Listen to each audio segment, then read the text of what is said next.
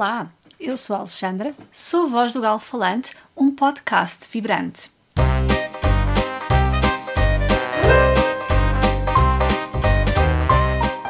Por onde começar hoje este podcast? Assim de repente parece-me não ter pernas para andar. Mas já dizia Alexandre o Grande: Fortis fortuna adjuvat. Ou como quem diz, a sorte protege os audazes.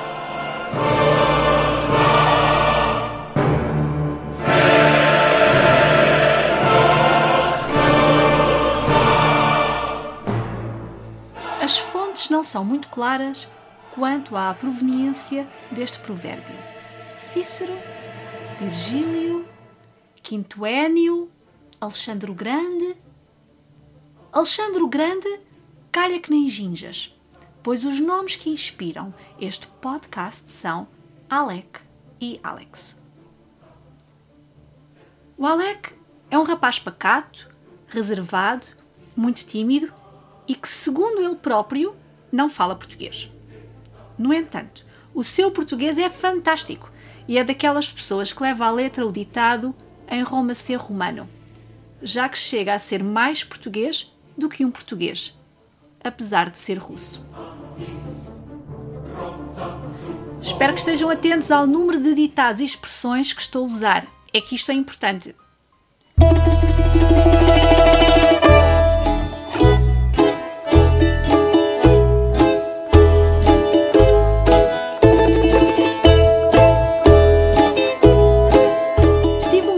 Rússia, nomeadamente em São Petersburgo. Foi uma espécie de visita de médico. Fui num cruzeiro na minha lua de mel. A opulência dos monumentos deixou-me boquiaberta e fiquei rendida à sumptuosidade da Catedral do Sangue Derramado.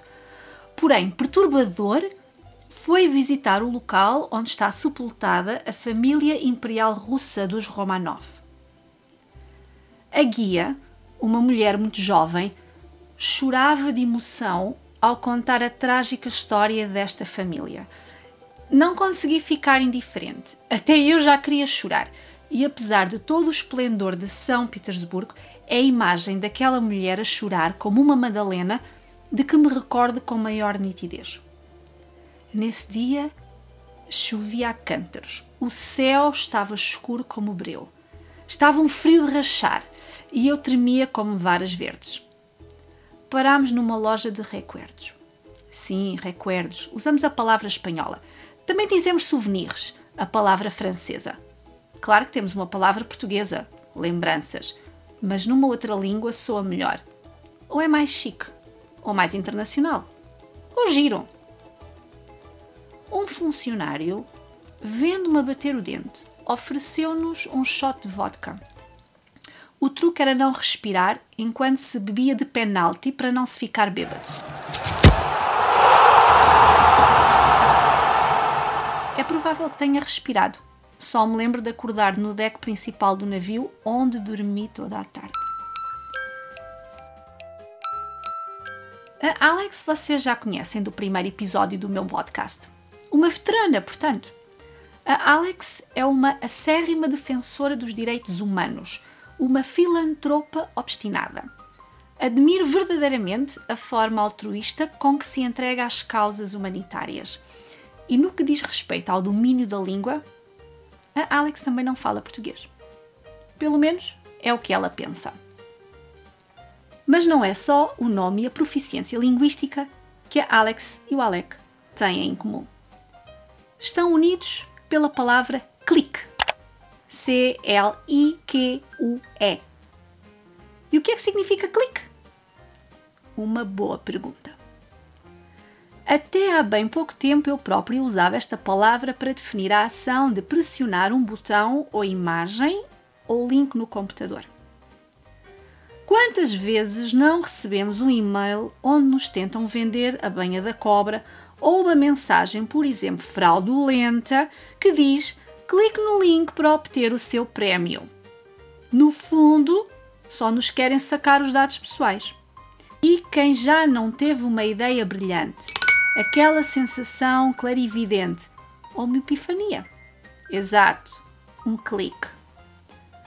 Contudo, a palavra clique não se esgota nestas duas definições. Clique, nome feminino proveniente do francês, significa um grupo de pessoas ligadas pelos mesmos interesses. O dicionário que costumo consultar vai mais longe.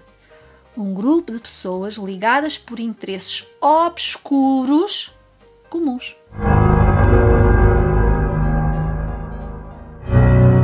Ambos, o Alec e a Alex, fazem parte de uma clique e sempre que o contexto permite, repetem em uníssono uma clique. Uma clique. Numa das nossas animadas aulas, consegui identificar o momento perfeito e orgulhosa disse: Uma clique! Alexandra, esta não é a tua cena, esta é a nossa cena. E ainda dizem que não falam português. Como diz o ditado: cada macaco no seu galho. E lá me resignei. Até hoje. Porém, a clique deles, de obscuro, não tem nada. Têm aulas juntos. Têm genuíno interesse pela língua portuguesa. Adoram aprofundar diferentes contextos semânticos de palavras aparentemente simples, como giro, engraçado, chato, aborrecido e torná-las verdadeiramente complexas e desafiantes. O que só é possível graças ao nível avançado deles.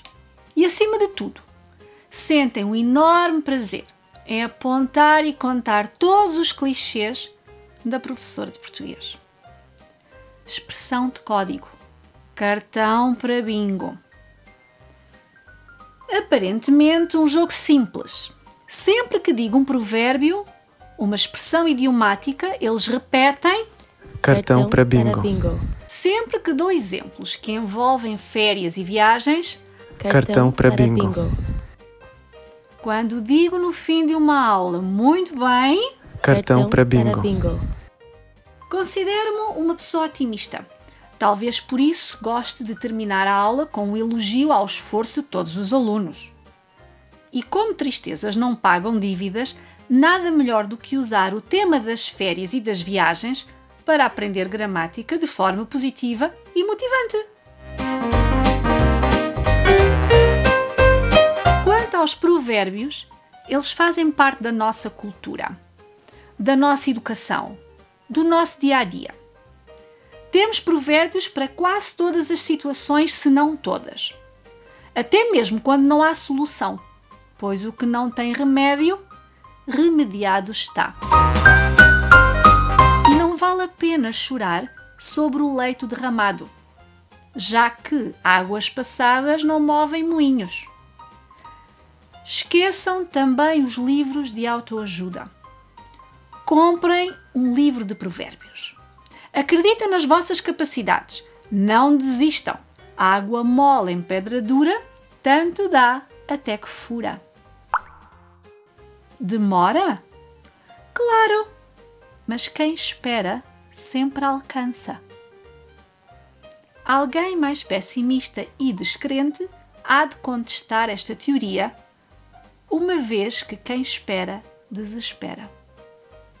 Sim, porém, enquanto há vida, há esperança. E a esperança é a última a morrer. Além disso, Roma e Pavia não se fizeram num dia.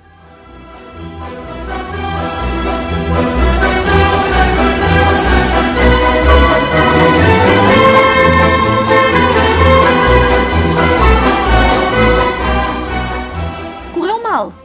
Não há motivo para desespero. Deus sabe o que faz. Deus escreve direito por linhas tortas. E o que tem de ser tem muita força é importante que continuemos a encarar de forma positiva e nos lembremos que, depois da tempestade, vem a bonança. E mais, não há bem que sempre dure e mal que nunca acabe.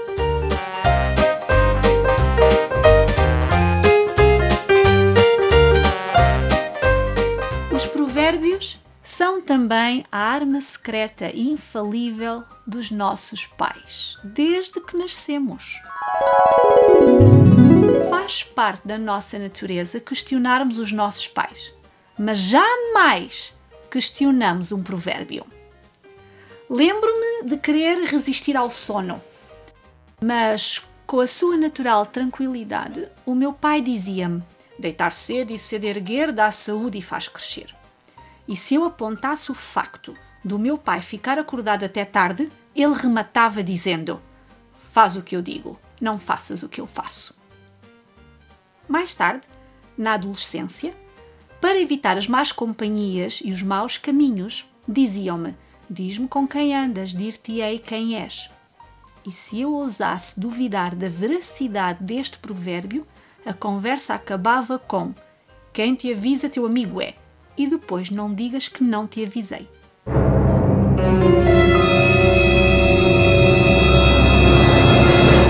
Sem provérbios, uma vida em sociedade seria impossível. Há regras a seguir. Por exemplo, por vezes é importante engolir sapos. Ao rico não devas e ao pobre não prometas. É bom às vezes calar para discórdias evitar.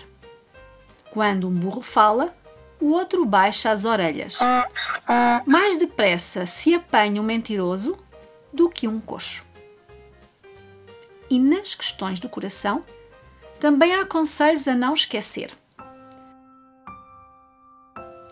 Quem feio ama, bonito lhe parece.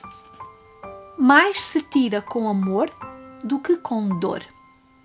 Não há luar como o de janeiro, nem amor como o primeiro. Quem namora pelo fato, leva o diabo no contrato.